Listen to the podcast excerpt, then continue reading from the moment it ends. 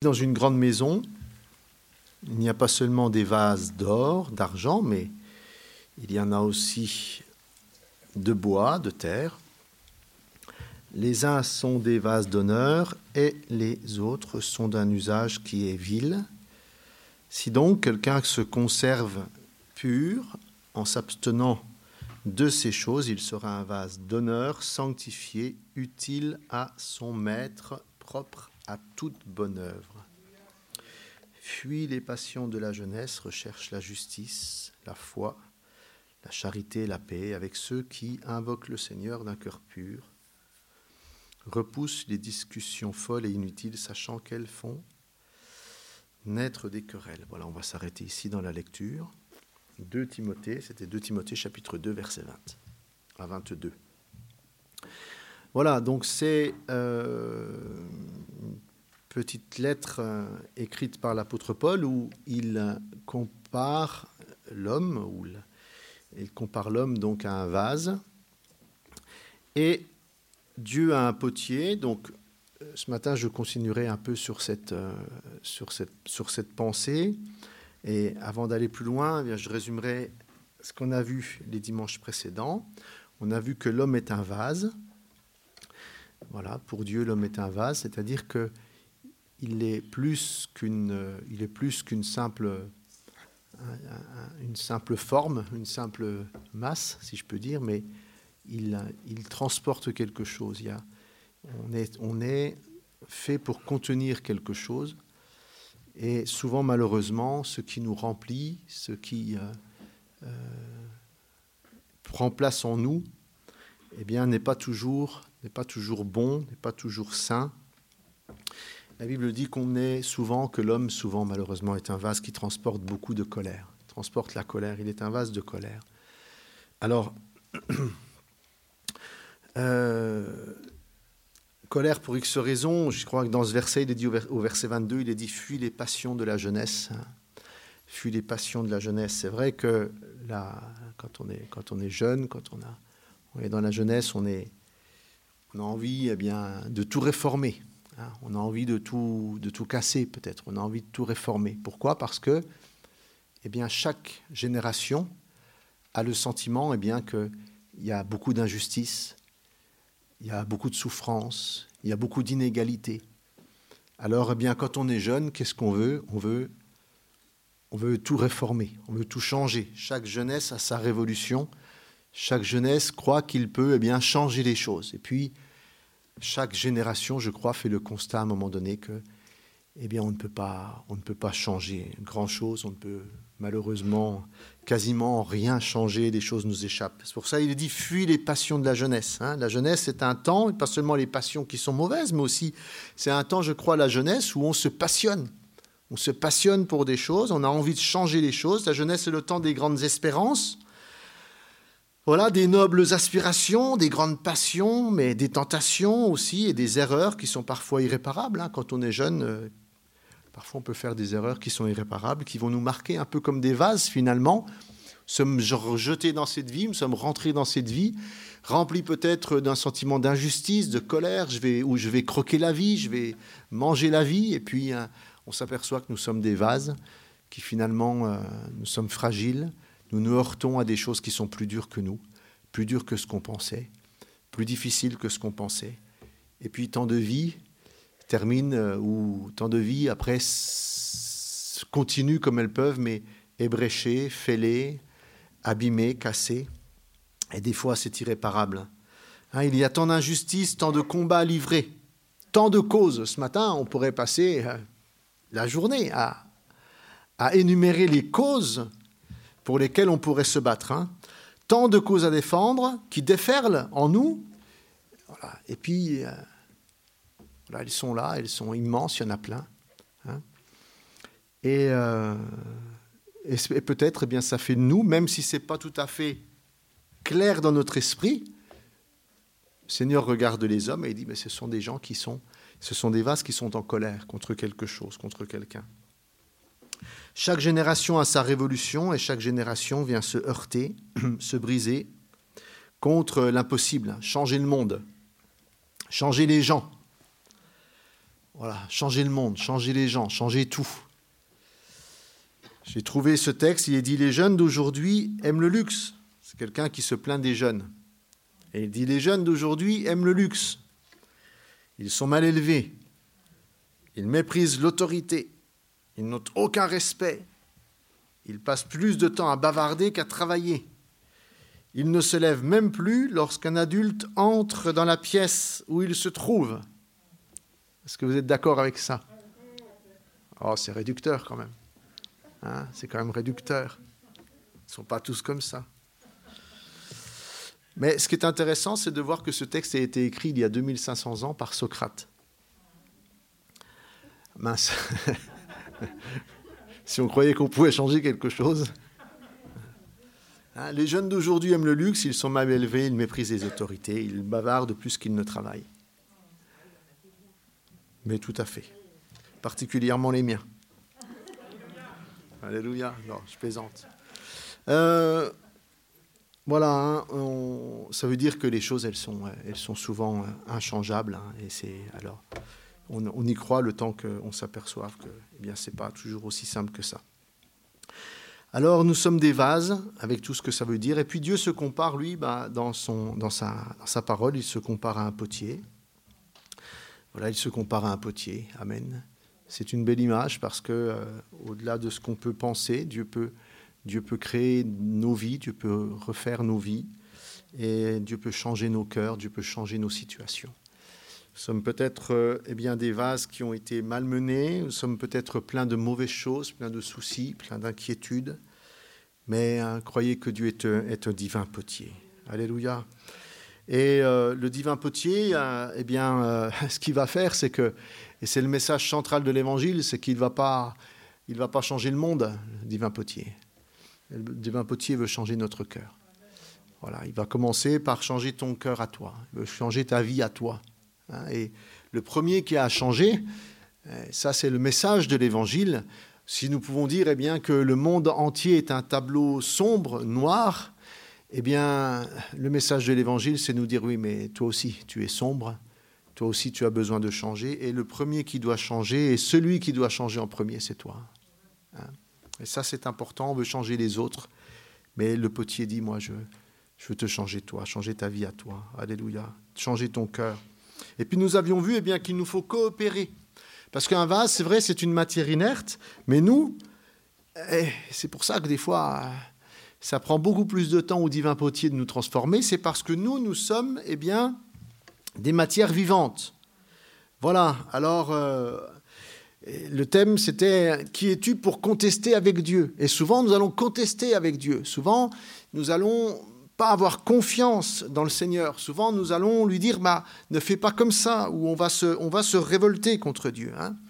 Et euh, je crois que la conversion, se donner à Dieu, se donner à Jésus, c'est venir dans un constat où dire Seigneur, eh bien, Ma vie est brisée, ma vie est remplie de mauvaises choses, de soucis, de craintes, de, de, de, passions, de toutes sortes de mauvaises choses. Je suis dans un constat, Seigneur, je viens te donner ma vie, je viens t'abandonner ma vie, et je veux te faire confiance. Te donner ma vie. Alléluia. Et puis on doit coopérer. Ça veut dire que c'est vrai, Dieu peut nous faire naître de nouveau. L'évangile, c'est c'est pas améliorer l'homme. L'évangile, c'est pas essayer d'améliorer l'homme, lui donner une sorte de moralité, essayer de bonifier sa vie. L'évangile, c'est autre chose. L'évangile, c'est recevoir la régénération. Jésus n'est pas venu pour améliorer ta vie. Jésus, il est venu pour régénérer ta vie. Ça veut dire qu'en toi, il veut faire toutes choses nouvelles. Ça veut dire qu'en toi, il veut mettre un esprit nouveau. Il veut mettre une nature nouvelle. Il n'est pas seulement là pour, eh bien, rafistoler un petit peu l'extérieur ou l'améliorer. Il est là pour régénérer une vie. Alléluia. C'est ça la différence avec les révolutions du monde c'est que toutes les révolutions que vous allez trouver dans le monde, elles s'attachent à, réformer des choses extérieures. Et on ne peut rien changer en se bornant à changer l'extérieur. Jésus l'a très bien dit en un mot. Le Seigneur a dit, le problème de l'homme, c'est son cœur. Le problème d'un être humain, c'est son cœur. On peut faire tous les hashtags qu'on veut. On peut faire toutes les manifestations qu'on veut. On peut descendre dans la rue autant qu'on voudra. On peut, on peut aller sur les réseaux sociaux, se révolter contre tout ce qu'on veut. Vous ne changerez rien. Parce que le problème de l'homme, c'est son cœur. Et Jésus-Christ, le message de l'Évangile, c'est je vais régénérer ton cœur. Je vais te donner un cœur nouveau. Alléluia. Et ça, il faut le comprendre. Et l'Évangile ne peut rien si je n'ai pas saisi que le problème de ma vie, c'est mon cœur. C'est mon cœur. Alors, c'était le premier dimanche, hein, en quelque sorte. Et puis, dimanche dernier, nous avons vu bien et je l'espère, nous avons donné nos cœurs au Seigneur, nous avons abandonné nos vies avec confiance. Avons, Seigneur dit, Seigneur, fais de moi un vase nouveau, mets en moi ton esprit, régénère ma vie. Toutes choses sont devenues nouvelles. Alléluia. Et puis, il est dit dans le verset qu'on a lu, eh bien, on peut devenir des vases qui sont utiles. Alléluia, propres à toute bonne œuvre, utiles au Père. Et ça, c'est glorieux. Et ça, c'est glorieux. Parce que si dans ta vie, tu avais envie de changer des choses, eh bien, avec le Seigneur, tu vas pouvoir être utile. Amen. Et s'il y a quelqu'un parmi nous qui a envie, au fond de lui, de se dire, mais moi, je voudrais faire quelque chose pour le monde, je voudrais faire quelque chose pour mes contemporains, eh bien, deviens un vase entre les mains du Seigneur. Deviens un vase rempli de l'Esprit du Seigneur. Deviens une femme du Seigneur, deviens un homme du Seigneur. Alléluia. Et puis tu vas pouvoir changer les choses. Être un vase, on a dit, mais de quelle manière je vais pouvoir être utile au Seigneur? Eh bien, eh bien la première chose qu'on avait vue, c'était d'être des vases de paix. Alléluia. On doit, être dans, doit savoir que le Seigneur veut eh bien, remplir nos vies de sa paix. Alléluia. Parce que pourquoi? Parce que le monde, il, le monde, il n'a pas la paix, justement. Et on passe de vases de colère à des vases de paix. Amen. Une paix qui n'est pas une paix qui n'est pas humaine, qui n'est pas qui n'est pas d'ici-bas, mais une paix qui vient du ciel. Nous sommes réconciliés avec le Père. Nous acceptons l'aide du Seigneur, les plans du Seigneur pour notre vie. C'est pour ça que Paul dira, eh bien, fuis les polémiques, fuis les disputes de mots, parce que, parce que ça, ne sert à rien. Alléluia, mais cherche à être quelqu'un, un homme et une femme de paix, de paix avec le Seigneur d'avoir fait la paix avec Dieu, de ne plus être en contestation avec Dieu, d'être un homme, une femme de paix, alléluia, confiant dans le Seigneur. Nous avons vu encore que, et, je crois que à partir du moment où un homme, une femme est en paix avec le Seigneur, il peut déjà le servir. Alléluia. Être des vases qui sont sanctifiés aussi. Parce qu'on avait vu, hein, sans la sanctification, nul ne verra le Seigneur. Être des vases sanctifiés. Amen.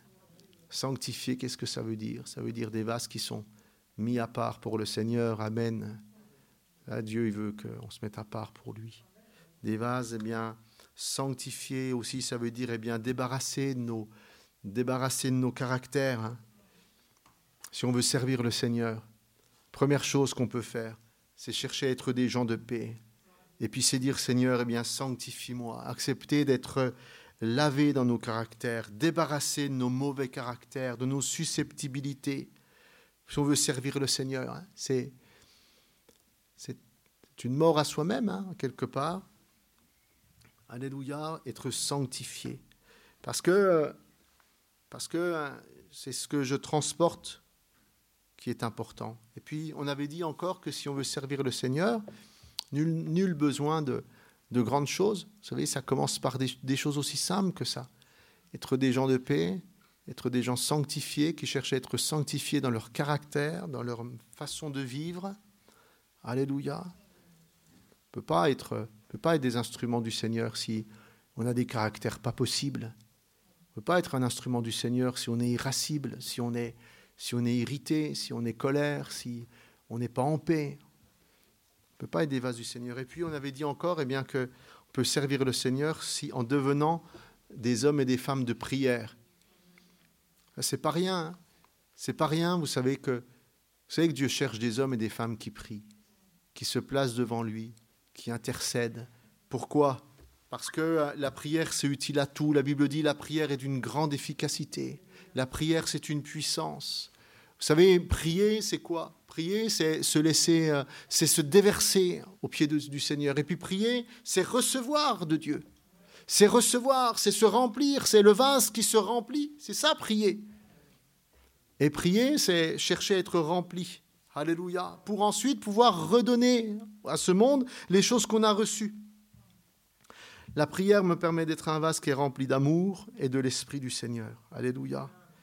Et puis ensuite, eh bien, c'est vrai, là où je suis, là où, je suis, si j'ai appris à être un vase de paix, sanctifié, Si j'ai appris à être un, vase de prière, eh bien, je peux être un témoin.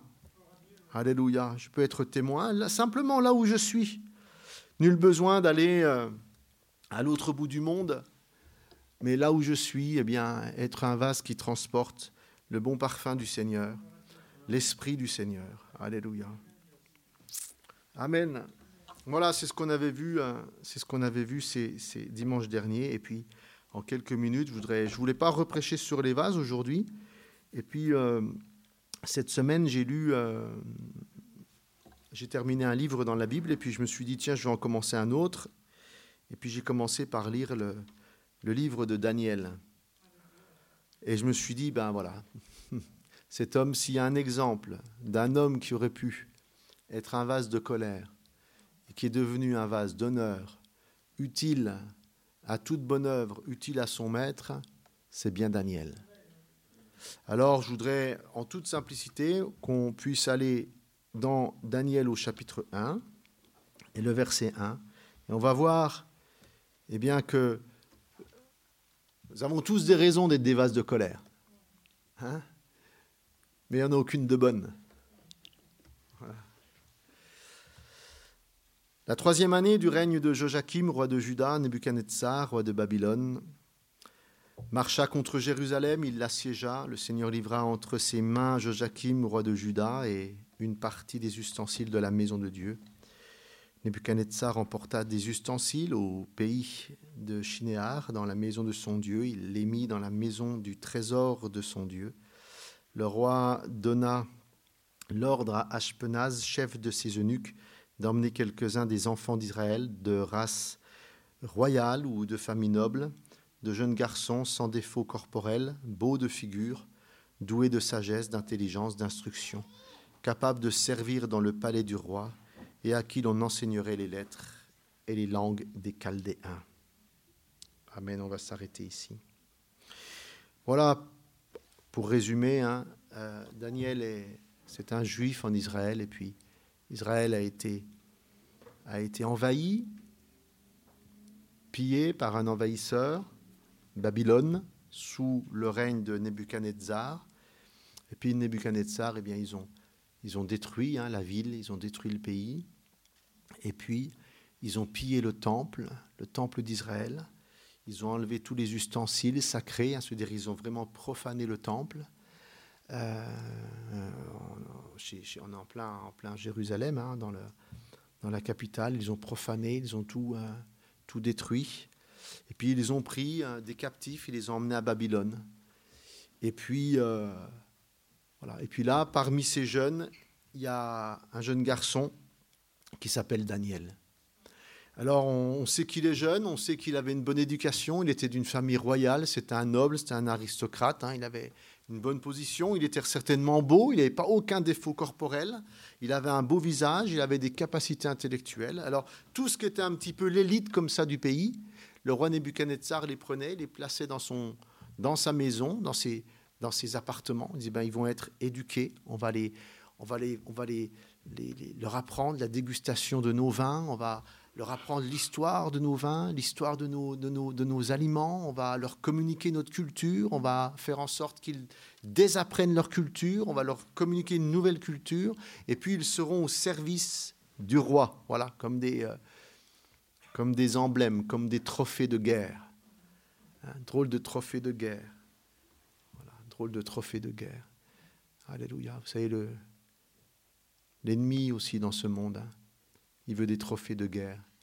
Il cherche des jeunes pour leur inculquer des choses qu'il ne faudrait pas. C'est des trophées de guerre pour les mettre dans sa maison. Mais Daniel, je dirais à vue humaine, à vue humaine, il est dans une situation qui, qui où, il pourrait facilement devenir, ce serait justifié, un vase de colère. Hein, qu'est-ce que vous voulez de plus? Hein, Votre pays a été envahi, on a détruit votre pays que vous aimiez, si vous étiez un peu patriote, on l'a pillé, on est allé dans votre religion, croyance, on a tout saccagé, on a tout cassé, on a tout profané, puis on vous a déraciné, on vous a emmené dans un pays qui n'est pas le vôtre, et puis on vous force à aimer cette culture, à rejeter votre culture, on vous, on vous met dans, les, dans, des chaînes, hein, même si elles sont un peu dorées, mais on vous met dans des chaînes. Voilà, eh bien, vous savez, dans cette situation-là, il y a de quoi devenir un vase qui se révolte, il y a de quoi devenir un vase qui se remplit de colère, d'animosité, même si, d'un autre côté, Babylone à l'époque était euh, la capitale, hein, capitale d'un pays, première grande cité au monde, antique. Voilà, une ville extraordinaire, moderne, luxueuse.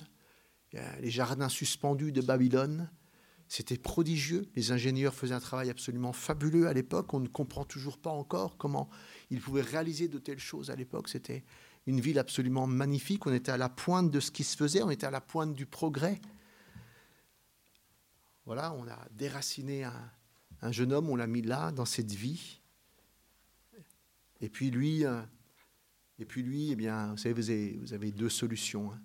Vous n'avez pas 36 solutions. Il a décidé, il a décidé de, de, ne pas devenir vase de colère, de ne pas être vase de, qui transporte de mauvaises choses. Hein. Vous savez, si vous avez fait un petit peu de, petit peu d'histoire, c'est vrai qu'on a eu notre seconde guerre mondiale où on a vu des choses terribles se passer, hein, où on a eu des choses qui se sont, se sont passées dans la seconde guerre mondiale, euh, terribles, hein, mais, mais euh, voilà, sans, vouloir faire euh, de l'histoire, hein, quand on regarde un petit peu, eh bien, suite à la première guerre mondiale, eh bien, tous ces, l'Allemagne avait été bridée, l'Allemagne avait été euh, contrôlé, et puis on a laissé des gens grandir. On a laissé euh, des jeunes Allemands grandir comme ça dans la haine, dans un désir de vengeance, dans un désir eh bien, de, de, revanche. Comme ça, on a laissé des gens eh bien, être, être misérables. On, leur avait privé, on les a privés de tout. Puis finalement, ça les a nourris de haine, ça les a nourris de rancœur. Et c'est ce qui a produit, hein, aussi, c'est ce qui a aidé à produire la Seconde Guerre mondiale, c'est qu'on a, on a remonté un ressort on a remonté un ressort qui a explosé à un moment donné. Vous savez, des gens, eh bien, dans leurs injustices, dans leur vie, c'est des ressorts qu'on monte. Dans ce, que tu traverses, c'est un ressort qu'on monte, et puis un jour, ça explose. Des gens explosent parce qu'il y a plein de choses d'injustice qui les ont remontées, remontées, remontées, remontées. Les injustices de la vie. Hein. Et euh, lui, Daniel, avec ses compagnons, ils ont, ils ont décidé une chose. Ils ont décidé d'être des vases, eh bien, d'honneur. Ils ont décidé d'être des vases de paix, des instruments sanctifiés, utiles au Seigneur. Alléluia.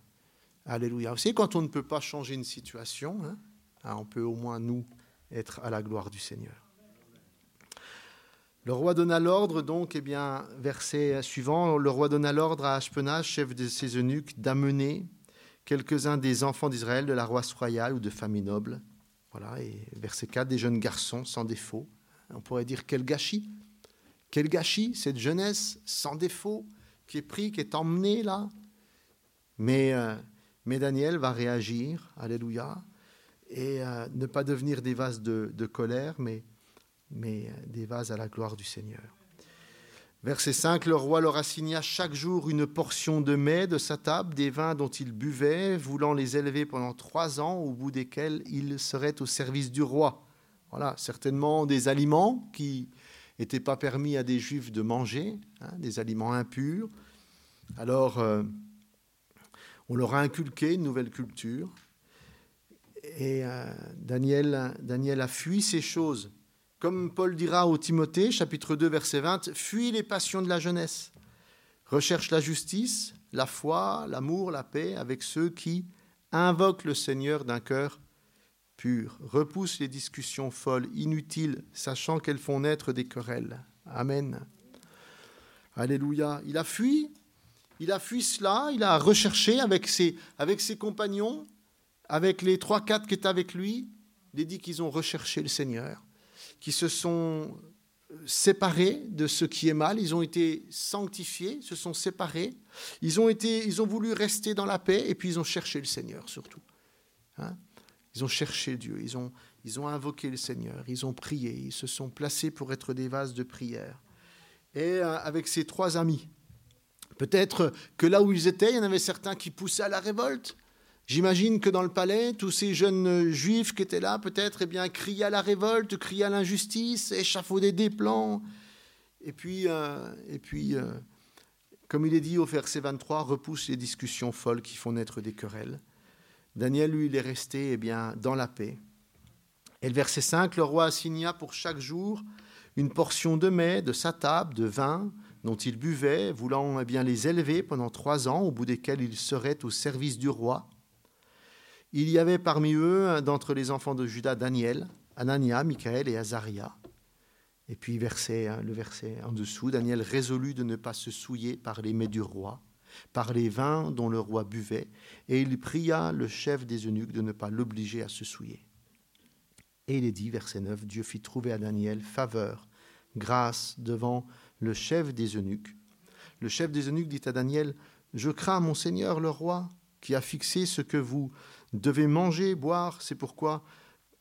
Car pourquoi verrait-il votre visage plus abattu que celui des jeunes gens de votre, de âge? Vous exposeriez ma tête auprès du roi. Alors Daniel dit à l'intendant, à qui le chef des eunuques avait remis la surveillance de Daniel, de Hanania, de Michael et d'Azaria. Éprouve tes serviteurs pendant dix jours qu'on nous donne des légumes à manger, de l'eau à boire. Tu regarderas ensuite notre visage et celui des jeunes gens qui mangent les mets du roi, et tu agiras avec tes serviteurs d'après ce que tu auras vu.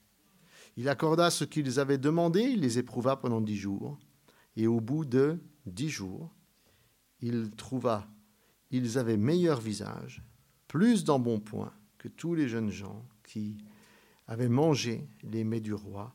L'intendant emportait les mets et le vin qui leur étaient destinés et il les donnait, il leur donnait des légumes. Dieu accorda à ces quatre jeunes gens de la science, de l'intelligence dans toutes les lettres, de la sagesse, et Daniel expliquait toutes les visions et tous les songes. Amen.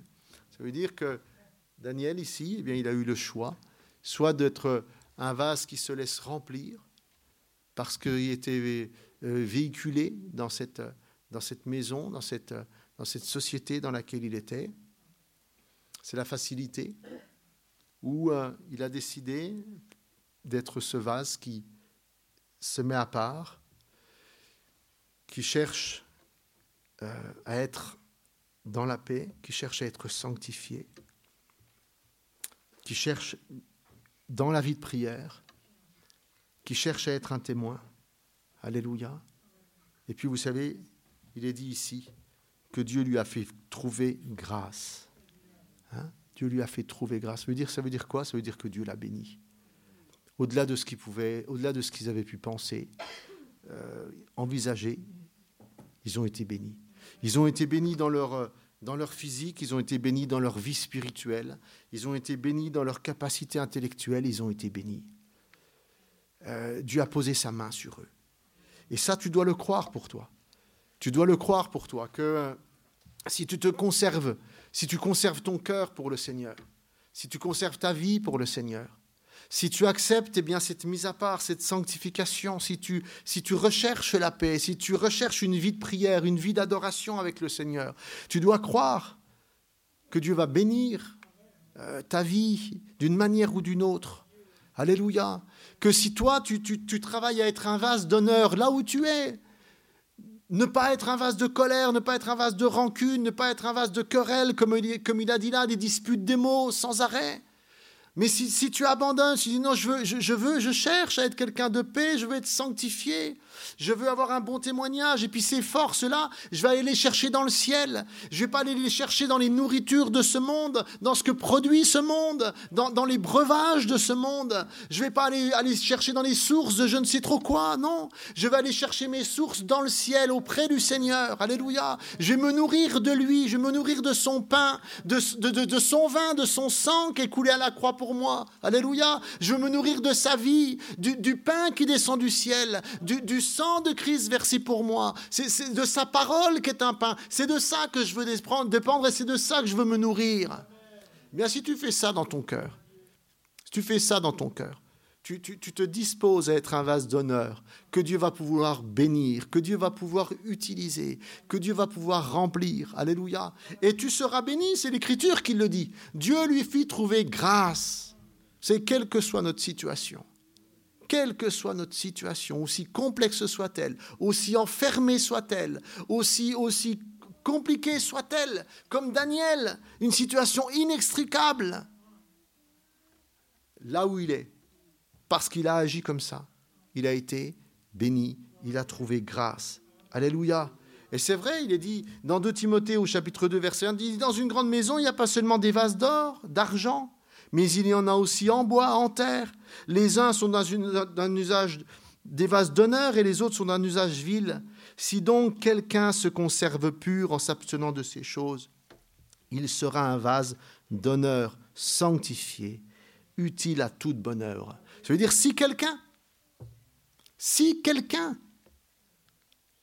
ça veut dire qu'il n'y a pas d'âge, il n'y a pas de genre, il n'y a, pas de, a pas de rang social. Si quelqu'un, il n'y a pas de capacité au départ, il n'y a pas quelque chose qui est sélectif. Si quelqu'un, si quelqu'un décide d'être spirituel dans sa vie, si quelqu'un décide de plaire à Dieu, de se tourner vers Dieu, il sera un vase d'honneur, sanctifié et utile pour toutes les bonnes œuvres.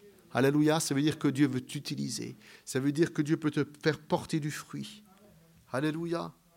Et, euh, et euh, parmi tous ces jeunes gens, il ne s'en trouva aucun comme Daniel, aucun comme Anania, comme Michael et comme Azaria. Ils furent donc admis au service du roi sur tous les objets qui réclamaient de la sagesse, de l'intelligence, et sur lesquels le roi les interrogeait, il les trouva dix fois supérieurs à tous les magiciens, à tous les astrologues qui étaient dans le royaume. Alléluia. Vous savez, Daniel, il a cru que la seule valeur dont il pouvait être rempli, c'était eh bien la valeur pour être utile à sa génération. C'était l'Esprit de Dieu. C'est ça qu'il voulait. C'était être avec le Seigneur. Alléluia. Alors en accord avec le Seigneur et approuvé du Seigneur. Amen. Donc, euh, on terminera ici ce matin. Euh, peut-être simplement vous lire un déroulement de cette affaire quand euh, Daniel est, est, captif dans le palais de Nebuchadnezzar. Nebuchadnezzar est un tyran c'est un tyran, c'est un, c'est un dictateur. Euh, quand quelque chose ne lui plaît pas, il va pas par quatre chemins, il met les gens à mort. C'est, son slogan. Chaque fois qu'il y a quelque chose qui ne va pas, il dit bah, vous, me vous, me vous les mettez tous à mort. Hop. Cela, ça va pas, vous mettez tous à mort. Voilà. Chaque fois qu'il y a quelque chose qui ne va pas, il met les gens à mort. Voilà. Ça veut dire qu'il n'y a, rien qui peut le contrecarrer, il n'y a rien qui peut l'arrêter, il n'y a rien qui peut le raisonner. Mais Daniel est là, et un, jour, il va lui dire au chapitre 4 de Daniel, au verset 27, il va lui dire, il va oser parler au roi, il va lui dire, c'est pourquoi, au roi, puisse mon conseil te plaire? Mets un terme à tes péchés. Pratique la justice. Mets un terme à tes iniquités. Use de compassion envers les malheureux. Et ton bonheur pourra se prolonger. Alléluia. Et, merveilleuse cette parole. Un jour, Daniel, ce vase d'honneur, se place devant le roi, il peut lui dire cela. Dit, tu sais, je te conseille quelque chose? Mets un terme à tes péchés. Mets un terme à tes iniquités. Ça veut dire convertis-toi, repens-toi, change. Change. Et ton bonheur pourra se prolonger. Et malheureusement, le roi ne va pas le faire. Et puis, il va subir bien des, des contre-coups. Et puis, à un moment donné, eh il va être gagné. Alléluia. Vous savez que le roi Nebuchadnezzar s'est converti le roi Nebuchadnezzar s'est converti. C'est une folie quand on y pense. Hein. C'est immense quand on y pense. Mais le roi Nebuchadnezzar s'est converti. Et il s'est converti grâce à Daniel. Alléluia. Est-ce que vous croyez que les gens les plus durs peuvent se convertir? Amen. Est-ce que vous croyez que le Seigneur peut gagner même les cœurs les plus durs? Et il est dit, hein, eh bien au verset 24, regardez la prière, le témoignage de Nebuchadnezzar. Après le temps marqué, moi, de Nebuchadnezzar, je levai les yeux vers le ciel. La raison me revint. Je bénis le Dieu très haut. J'ai loué, j'ai glorifié celui qui vit éternellement, celui dont la domination est une domination éternelle et dont le règne subsiste de génération en génération. Alléluia. Et belle cette parole. J'ai loué et glorifié celui qui vit éternellement. Hein? Amen. Celui qui vit éternellement. Un jour, il avait eu un songe, puis il avait vu une grande statue. La tête était en or, et puis après, plus on descendait vers les pieds, plus c'était des, parties fragiles. Puis après, les pieds étaient en argile. Puis il avait vu une pierre qui était descendue du ciel, qui tapait, qui cassait les pieds. Clac, et puis la statue, elle tombait par terre. Puis Daniel, il lui a dit, parce que tu as vu en rêve, eh bien, la tête d'or, c'est toi, et puis ça, c'est tous les royaumes qui vont descendre de toi, ce sera fragile, et puis un jour, il restera rien. Alors, vous savez, ce qu'il a fait? Juste après, eh bien, il a dit, bah, si c'est comme ça, il a fait construire une statue, tout en or, de 30 mètres de haut. Il a dit, bah voilà, bah, moi je vais la faire, la statue, mais je ne vais pas mettre d'argile. Hein? Quelque part, c'est, ah Dieu, il dit ça? Dieu, il dit que je suis fragile? Dieu, il dit que je suis un colosse au pied d'argile?